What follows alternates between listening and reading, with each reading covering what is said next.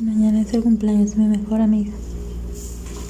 Bueno, una amiga con la que he tenido más amistad durante mucho tiempo, aunque hemos tenido problemas.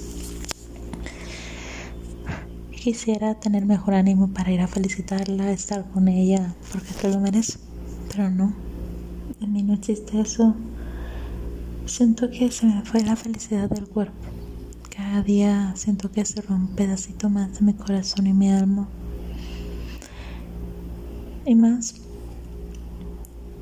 yo siento que a lo mejor lo que a ti te hace sufrir, te hace llorar, a otros les da paz, tranquilidad. Le quitas pesos encima a las personas, responsabilidades. Les facilitas más la vida, la existencia.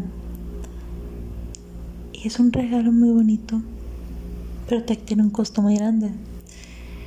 Es como cuando todo el día trabajas para darle un futuro a tus hijos, pero descubres que le estás dando una buena vida, pero no le estás dando tiempo contigo y cuando quieres acercarte a ellos ya ni te quieren, ni te conocen, ni nada y no te entienden.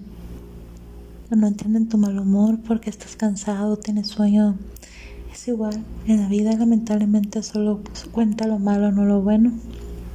Cuenta si te quejaste no te quejaste, cuenta si hiciste o no hiciste, y muchas veces te dicen, es tu culpa porque me esperaste, es tu culpa, yo no te lo pedí, es tu culpa. Y sí, las personas nos hacen cosas y es nuestra culpa o es nuestra decisión qué sentir o qué hacer con lo que nos hacen. Nos podemos hacer víctimas, nos podemos tomar las cosas de quien viene y eso nos ayuda a crecer como persona. Y en estos momentos domingo, 1.32 de la tarde.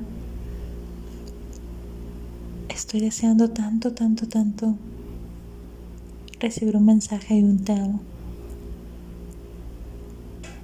de alguien que yo amo.